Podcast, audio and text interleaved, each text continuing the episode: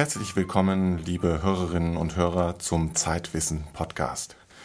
Wir haben Grund zum Feiern. Zeitwissen, das Wissenschaftsmagazin der Zeit, gibt es nämlich seit fünf Jahren und das haben wir zum Anlass genommen, unseren ersten Podcast zu machen. In dem soll es gehen um Biofood. Sind Lebensmittel aus ökologischem Anbau tatsächlich besser als konventionelles Essen? Wir reden über den Weltuntergang. Wird am 21.12.2012 die Apokalypse eintreten, wie die Maya es angeblich ausgerechnet haben? Und wir unterhalten uns mit Jens Ülicke über das neueste Technikspielzeug.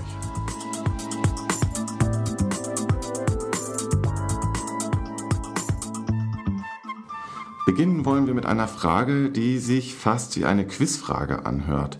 Was haben alle Kulturen der Welt gemeinsam? Max Rauner hat dafür einen Forscher besucht, der diese Frage beantworten kann. Max, was ist denn dabei rausgekommen? Ja, ich war in Köln bei dem Ethnologen Christoph Antweiler. Der gehört zu den sogenannten Universalienforschern. Und das sind Ethnologen, die nach einer gemeinsamen Basis aller Kulturen suchen. Antweiler hat gerade das Buch Heimat Mensch über seine Forschung geschrieben und sein Forschungsprogramm, das beschreibt er so mich interessieren schon weltweite Ähnlichkeiten, selbst wenn sie nicht völlig hundertprozentig universal sind. Aber man muss, äh, äh, es ist schon interessant, wenn, äh, wenn fast alle Kulturen etwas in einer äh, äh, Richtung machen, obwohl es anders möglich wäre. Mal ein ganz einfaches Beispiel. Dass Frauen Kinder kriegen, ist äh, überall so aufgrund einfacher natürlicher Voraussetzungen. Dass Frauen die kleinen Kinder vorwiegend aufziehen, ist in fast allen Kulturen der Welt so, wahrscheinlich in allen Kulturen der Welt, ist aber absolut nicht biologisch nötig. Universalienforscher, die stellen ja ganze Listen auf von solchen kulturübergreifenden Gemeinsamkeiten. Und darüber wird dann ganz heftig gestritten. Was steht denn auf diesen Listen drauf? Kannst du uns noch ein paar Beispiele nennen? Ja, das sind dann solche Sachen wie zum Beispiel Inzestverbot. Das sind äh, Riten beim Beginn neuer, einer neuen Lebensphase, also sagen wir mal Konfirmation oder ähnliche Riten. Die gibt es in allen Kulturen. Und ja, ich habe Antweiler mal gefragt, ob das nicht zum Teil ein bisschen banal oder trivial ist. Trivial wäre eine Aussage wie, in allen Kulturen der Menschen gibt es Sexualität. Das ist trivial, denn wir sind Säugetiere. Sehr viel weniger trivial ist die Feststellung, es gibt keine Kultur, die nicht irgendwelche genauen Regeln hat, die Sexualität äh, in bestimmte Kanäle zu formen. Und dann ist natürlich noch die Frage, woher kommen diese Universalien überhaupt? Die Menschen unterschiedlicher Kulturen, die haben sich ja nicht gegenseitig abgesprochen und gesagt, ja, äh, ihr habt Inzestverbot, dann, dann machen wir jetzt auch mal Inzestverbot. Antweiler hat dafür zwei unterschiedliche Erklärungen.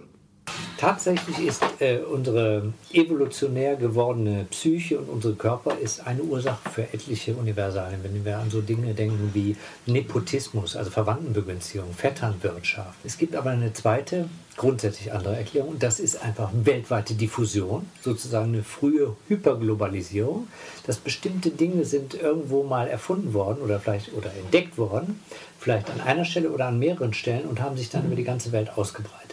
Ich nenne mal ein Beispiel, der, die Kenntnis des Feuergebrauchs. Das war mal nicht universal, sondern ist nur in manchen Kulturen entdeckt worden und hat sich dann von äh, einem oder wahrscheinlich mehreren Ursprungsorten weltweit ausgebreitet. Christoph Antweiler über die Gemeinsamkeiten der Kulturen. Das vollständige Interview mit ihm finden Sie in der aktuellen Ausgabe des Magazins Zeitwissen. Antweilers Buch heißt Heimatmensch kostet 18 Euro und ist im Murmann Verlag erschienen.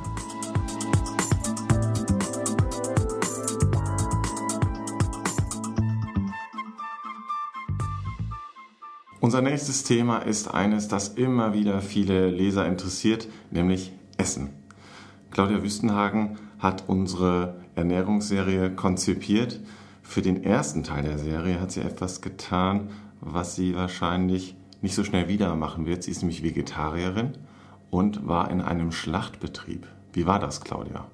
Also ich muss zugeben, ich hatte ein mulmiges Gefühl. Ich war schon nervös, als ich dahin fuhr, zumal der Mitarbeiter, der mich da rumführte, immer wieder sagte, sind Sie sicher, dass Sie das wirklich alles sehen wollen? Mir fallen die Leute hier reihenweise in Ohnmacht.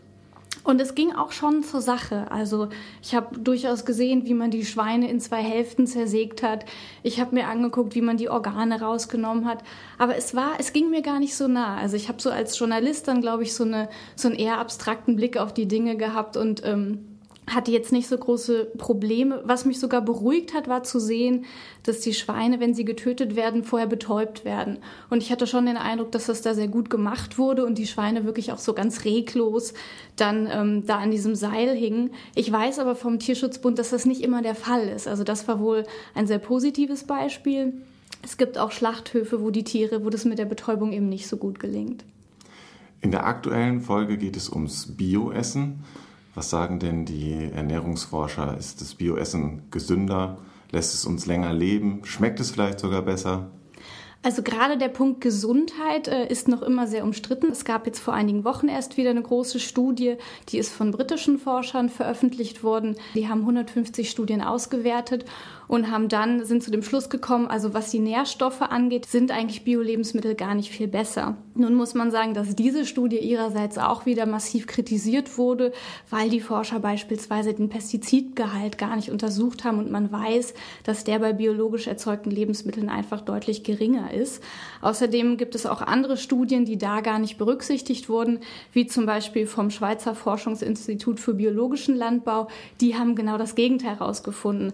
Also, dass der Nährstoffgehalt, also insbesondere Vitamine, bei Salat, Kohl, Tomaten und Kartoffeln aus Bioanbau deutlich höher ist. Unterm Strich muss man sagen, gibt es also für beide Seiten Studien und der Streit wird wahrscheinlich auch noch eine Weile weitergehen. Man muss aber auch sagen, dass es für Biokunden gar nicht unbedingt der entscheidende Grund ist, Bio zu kaufen. Also Gesundheit spielt schon auch eine Rolle, aber viele entscheiden sich dafür, Bio zu kaufen, ähm, weil sie einfach das richtige System unterstützen möchten, weil sie eben eine Landwirtschaft fordern, fördern möchten, die ohne Chemie auskommt und weil sie eine artgerechte Tierhaltung und eben auch regionale Landwirte fördern möchten. Und in der nächsten, in der letzten Folge der Ernährungsserie geht es ums Essen aus dem Labor. Gibt es uns schon mal eine kleine Kostprobe davon? Ja, also ich kann schon so viel verraten. Es geht um das Essen der Zukunft. Zum einen gucken wir uns an, äh, Forscher versuchen, Fleisch aus Stammzellen zu züchten. Dann schauen wir, äh, welche Entwicklungen es gibt, äh, Gemüse und Getreide nährstoffreicher und hitzeresistenter zu machen. Und wie du schon angesprochen hast, wir gucken eben auch, was gibt es für neue Entwicklungen im Bereich von Functional Food. Also die Medizinisierung des Essens ist ein Riesenbereich der Lebensmittelindustrie. Und wir schauen mal, was wird es da in Zukunft geben und was ist überhaupt von den Versprechen der Lebensmittelindustrie zu halten. Also kann Joghurt uns wirklich länger leben lassen oder schlauer machen? Wir gucken, was dran ist an diesen Versprechen. Hauptsache schmeckt. Genau.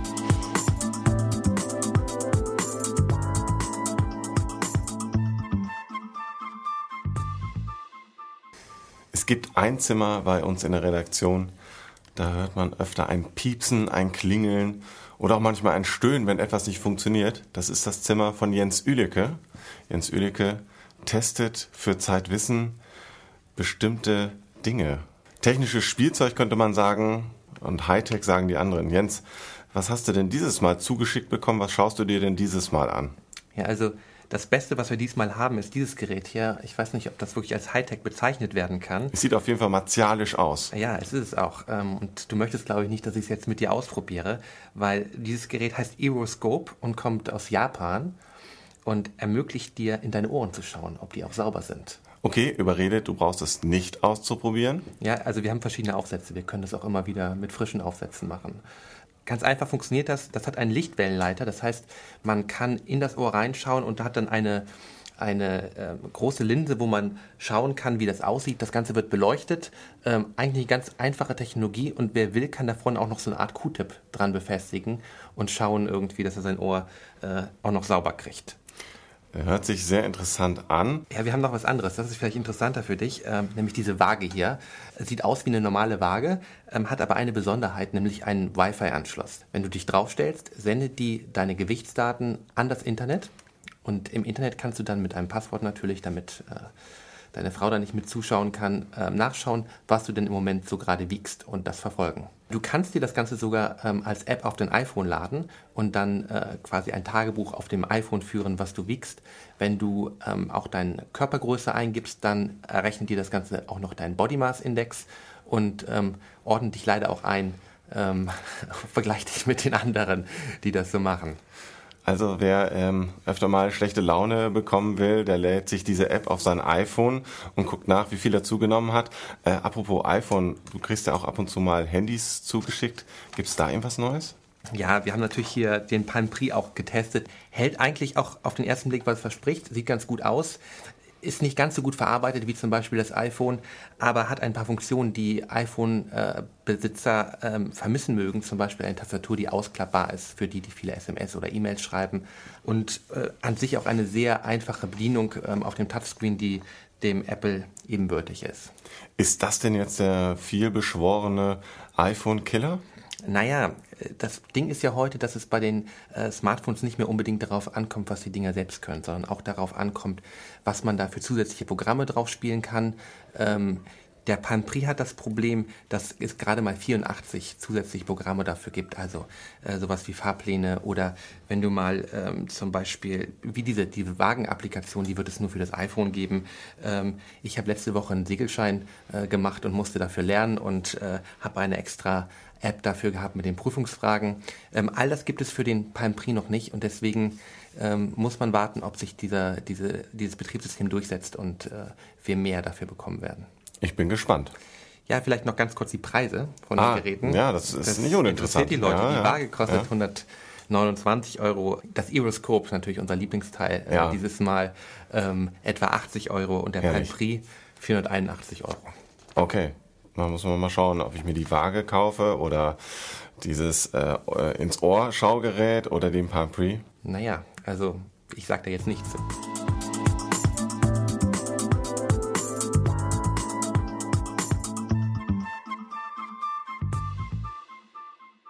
Bald kommt der neue Katastrophenfilm von Roland Emmerich ins Kino.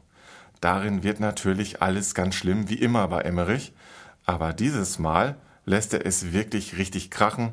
Dieses Mal geht die ganze Welt unter. 2012 heißt der nächste Film. Anlass ist eine mutmaßliche Prophezeiung der Maya, deren Kalender am 21.12.2012 angeblich endet. Mein Kollege Max Rauner hat den Maya-Forscher Nikolai Grube von der Universität Bonn gefragt, ob wir uns tatsächlich fürchten müssen. Nein, wir müssen uns nicht fürchten, denn diese Prophezeiungen gibt es nicht. Es gibt keinen einzigen Maya-Kalender und auch keine Stelle, in denen äh, Prophezeiungen von über das Jahr 2012 aufgeschrieben wären. Man liest ja dauernd im Web äh, oder auf irgendwelchen Esoterikseiten, dass es soweit sein wird. Und auch äh, Roland Emmerich hat ja in seinem neuesten Film dieses Datum zum Anlass genommen, die Welt bombastisch untergehen zu lassen. Woher kommen diese Mythen dann? Das beruht auf der Vorstellung, dass tatsächlich im Jahr 2012 ein Zyklus des Maya-Kalenders sein Ende finden wird. Aber es handelt sich dabei um nicht mehr als eben das Ende einer Zeitperiode. Einer Zeitperiode, die zwar wichtig ist, aber die ähm, vielleicht keine andere Bedeutung hat als etwa das Jahrtausendende für uns. Haben die Maya denn selbst an den Weltuntergang geglaubt? Natürlich, die Maya hatten schon apokalyptische Vorstellungen, auch Vorstellungen von einem Weltuntergang, aber eben nicht äh, verbunden mit dem Jahr 2012. Werden Sie den Film sich anschauen von Roland Emmerich? Natürlich. Ich werde mit meinem äh, Seminar dorthin gehen und äh, ich mache hier ein Hauptseminar zu diesem Thema. Und wir werden uns den Film sicherlich genussvoll ansehen und als, äh, diesen Film als Unterhaltung konsumieren ähm, und dann darüber sprechen. Sie verdammen das jetzt auch nicht, dass äh, sowas ausgebeutet wird für die Unterhaltung? Sagen wir mal so, solange man sich dessen bewusst ist, dass es sich um Unterhaltung handelt, ähm, ist das unproblematisch. Das Problem sehe ich tatsächlich in dem Moment, wo Menschen glauben, äh, dahinter verberge sich etwas Reales. Ne? Und äh, es gebe diese Prophezeiungen und dass die Maya eben so ein auserwähltes Volk seien, dass die Botschaften der Götter erhört habe. Ne? Und da geht es dann los, wo wir dann äh, sicherlich nicht mehr, ähm, wo wir einfach keine gemeinsame Gesprächsbasis mehr haben. Das war der Maya-Forscher Nikolai Grube über den unwahrscheinlichen Weltuntergang im Jahre 2012. Der nächste Podcast von Zeitwissen erscheint in zwei Monaten. Vielleicht hören wir uns dann ja wieder.